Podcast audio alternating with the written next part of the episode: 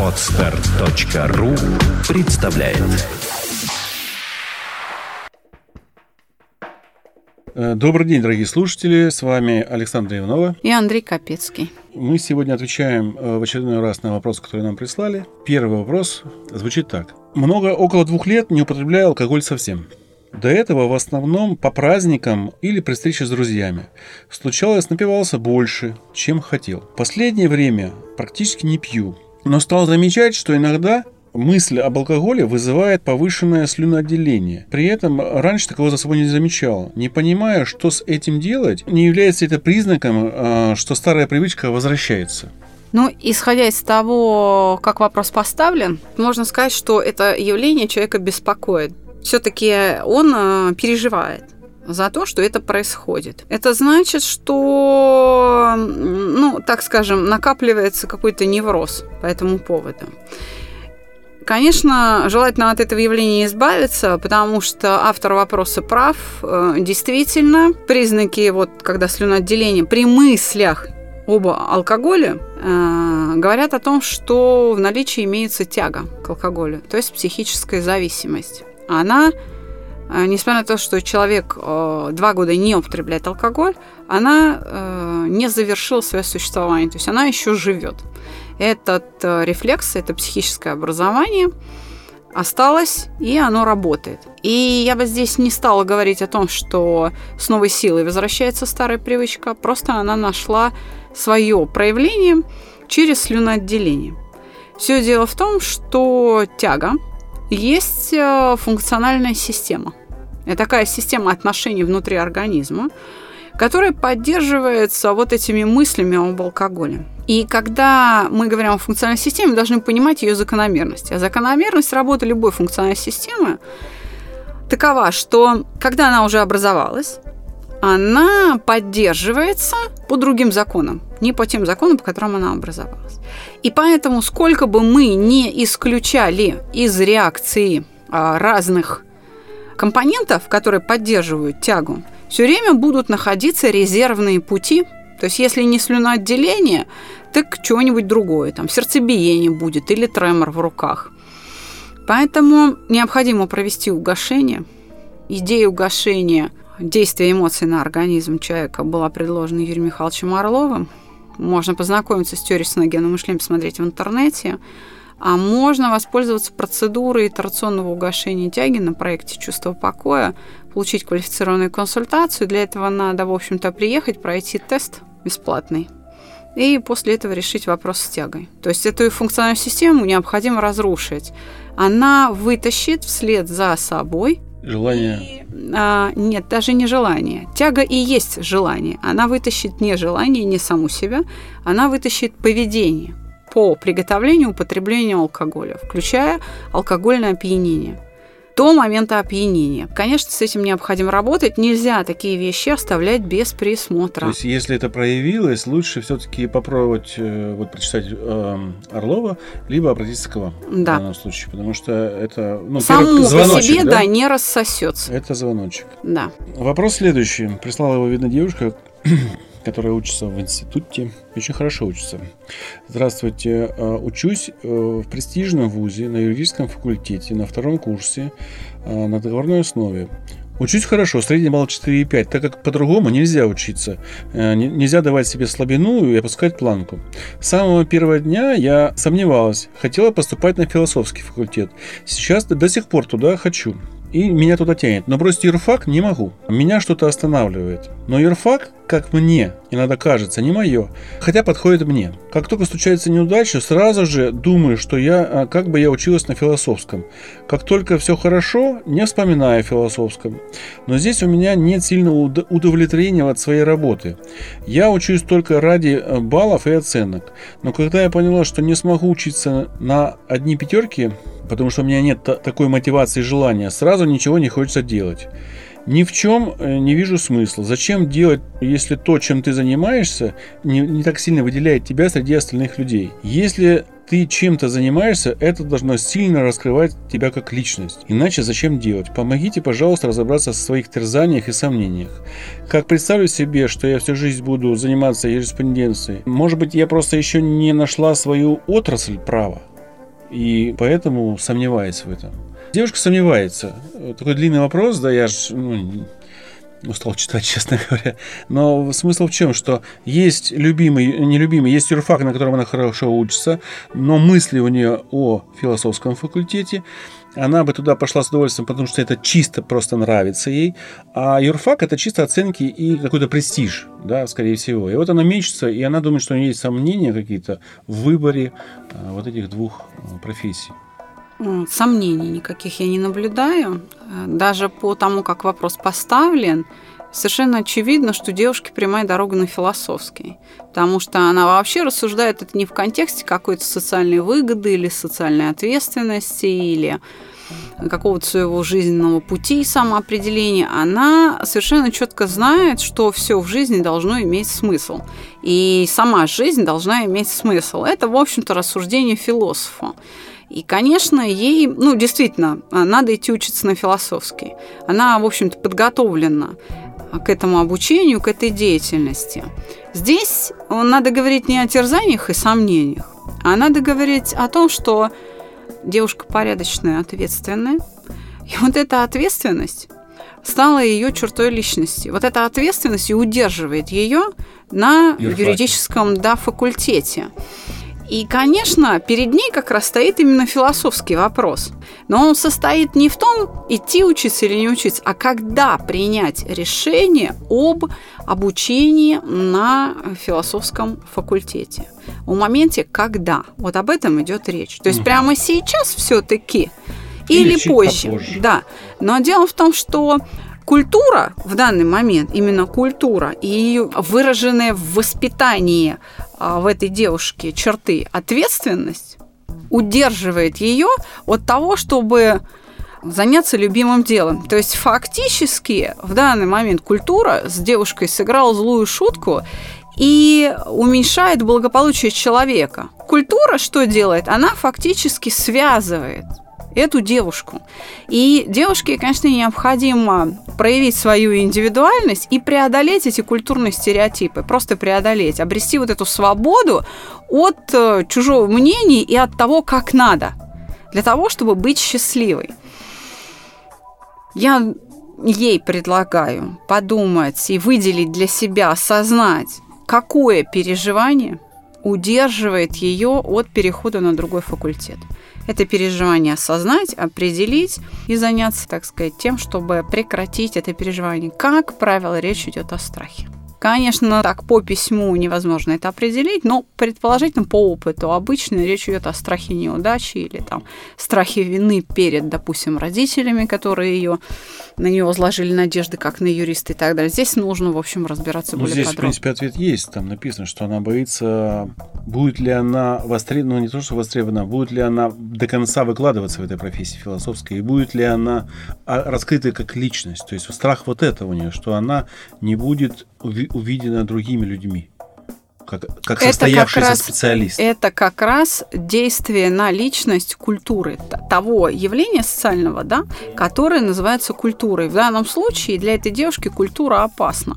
Потому что эта э, культура совершенно не, не беспокоится о благополучии, счастье этого человека и просто э, ограничивает ее свободу и побуждает делать то, что человек не хочет. Этому э, нужно э, воспитывать в себе индивидуальность возможность свободно мыслить вне рамок культурных стереотипов пользоваться наиболее высшими человеческими ценностями.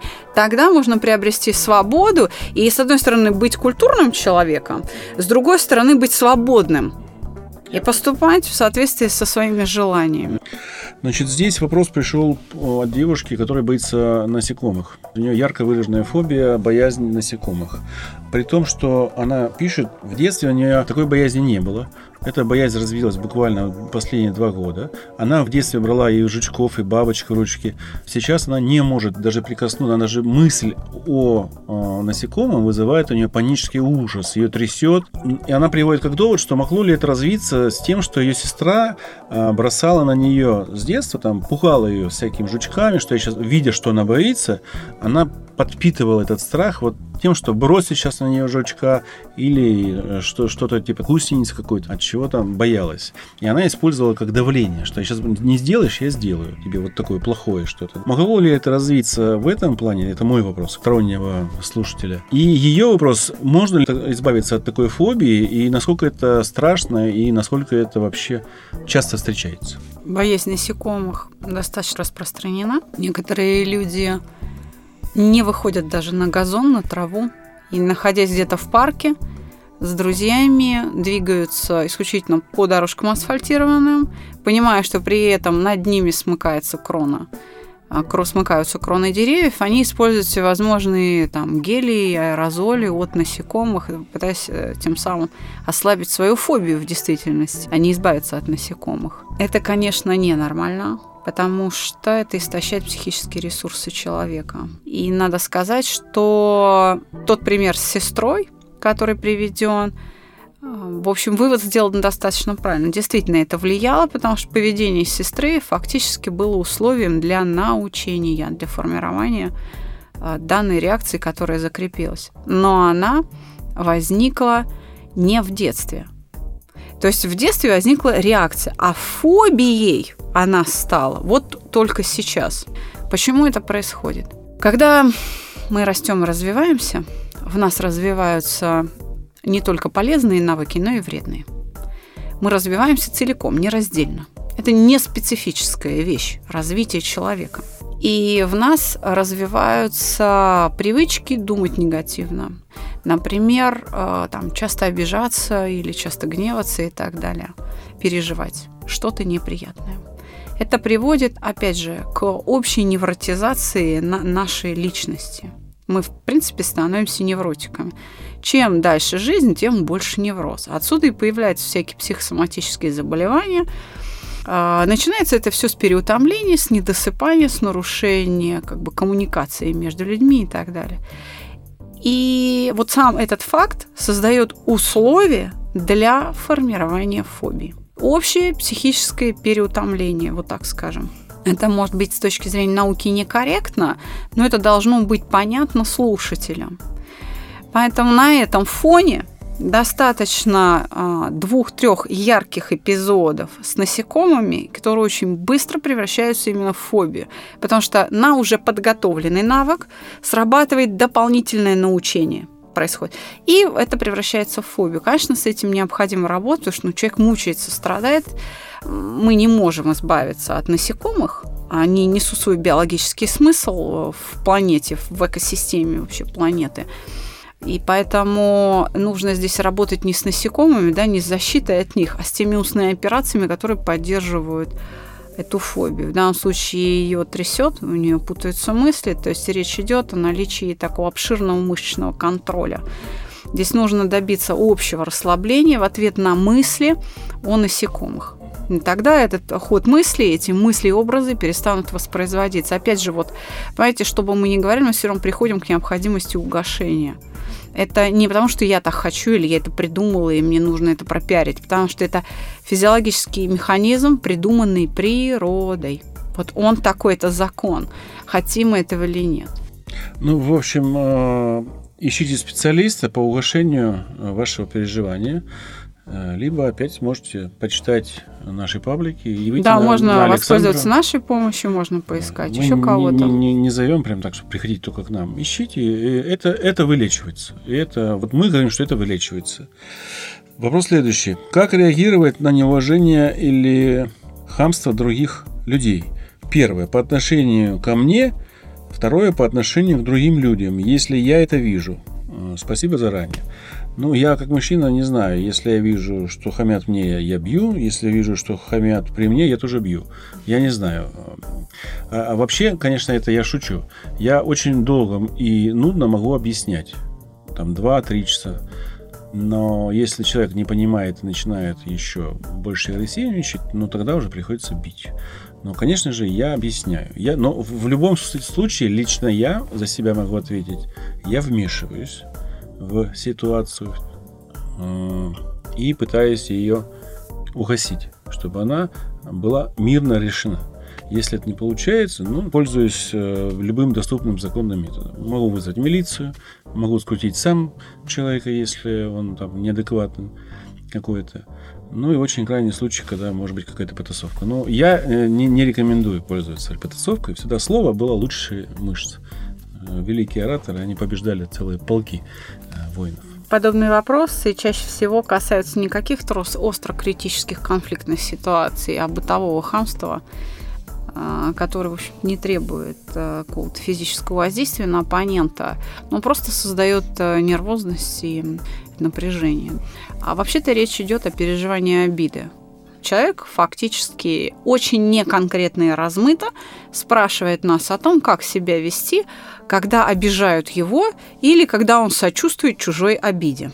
Это очень общий вопрос, и ответить на него также общо придется, потому что в разных ситуациях обида наносится по-разному и требует разных форм поведения. Поэтому уж вы простите меня, пожалуйста, взять конкретные рекомендации, делай раз, делай два, делай три, бессмысленно и просто не представляется возможным. Но в любом случае, если, допустим, ситуация уже критическая и хамство э, приводит какой-то к возникновению угрозы э, вашей жизни, здоровью или здоровью близких, необходимо в ситуацию вмешаться, опять же, и с общечеловеческой точки зрения это правильно. Как себя вести? Ну, в любом случае, спокойно. Даже если вы принимаете какие-то меры экстренные, нужно соблюдать хладнокровие. Я бы посоветовала этому человеку очень плотно изучить переживание обиды. В интернете, опять же, э, есть книги Юрия Михайловича Орлова по этому поводу. Можно подружиться со спокерами, на найти проекте «Чувство покоя», да? Да, на проекте «Чувство покоя», э, найти на Фейсбуке или ВКонтакте спокеров, э, написать им, обратиться на любой из их пабликов к администраторам, и что-то спокеры опытные подскажут с точки зрения самостоятельного освоения этих ну, принципов работы над обидой. А, ну и крайний вопрос в этом подкасте сегодня. Он звучит тоже общо и, в общем, касается, наверное, всего человечества. Спрашивают вот что. Есть какой-нибудь ответ на вопрос, почему человеку в принципе нравится страдать и не быть счастливым? Судя по всему, этот человек, задавший такой вопрос, себя относит как раз к, к таким любителям страданий и меряет всех остальных по себе – для него это очевидно, и он предполагает, что данные выводы и суждения очевидны для всех окружающих. Значит, хочу автору вопроса заметить, что далеко не все любят страдать. И если бы э, все да, люди любили страдания, то, наверное, не было бы ни медицинской, ни психиатрической, ни психологической помощи, и в первую очередь не было бы религии потому что все-таки именно религия в большей степени выполняет эту психотерапевтическую роль освобождения человека от страданий, душевных страданий. Что, что под глаголом «нравится» вообще здесь заявлено в этом вопросе, на самом деле представляет собой не удовольствие, а привычку. И, в общем-то, а, просто человеку проще действовать так, либо это происходит автоматически, и он не имеет в своем арсенале своих средств защиты психоэмоциональных, каких-то других программ поведения. И данное состояние кажется для него истиной в абсолютной инстанции. Абсолютно просто. Вот. Поэтому объясните ему, вот, то есть вопрос поставлен так, что на самом деле он ответа не имеет. Почему люди любят страдать? Люди не любят страдать, поэтому нельзя спрашивать их, почему вы любите. То есть тогда вопрос должен был поставлен, а действительно ли можно считать, что люди любят страдать, то, что вот они мучаются там постоянно и постоянно воспроизводят эти страдания. Вот это было бы более правильно. Просто привычка. Вот, собственно, весь ответ. Я понял. Спасибо большое, Александр, за ответы. На этом мы с вами прощаемся. С вами была Александра Иванова. И Андрей Капецкий. И записывались мы в прекрасной студии Владимира Нелюбина и коллектива Moscow News. А за пультом наш звукорежиссер Святослав Ткаченко. Спасибо. До свидания. До новых встреч. До свидания.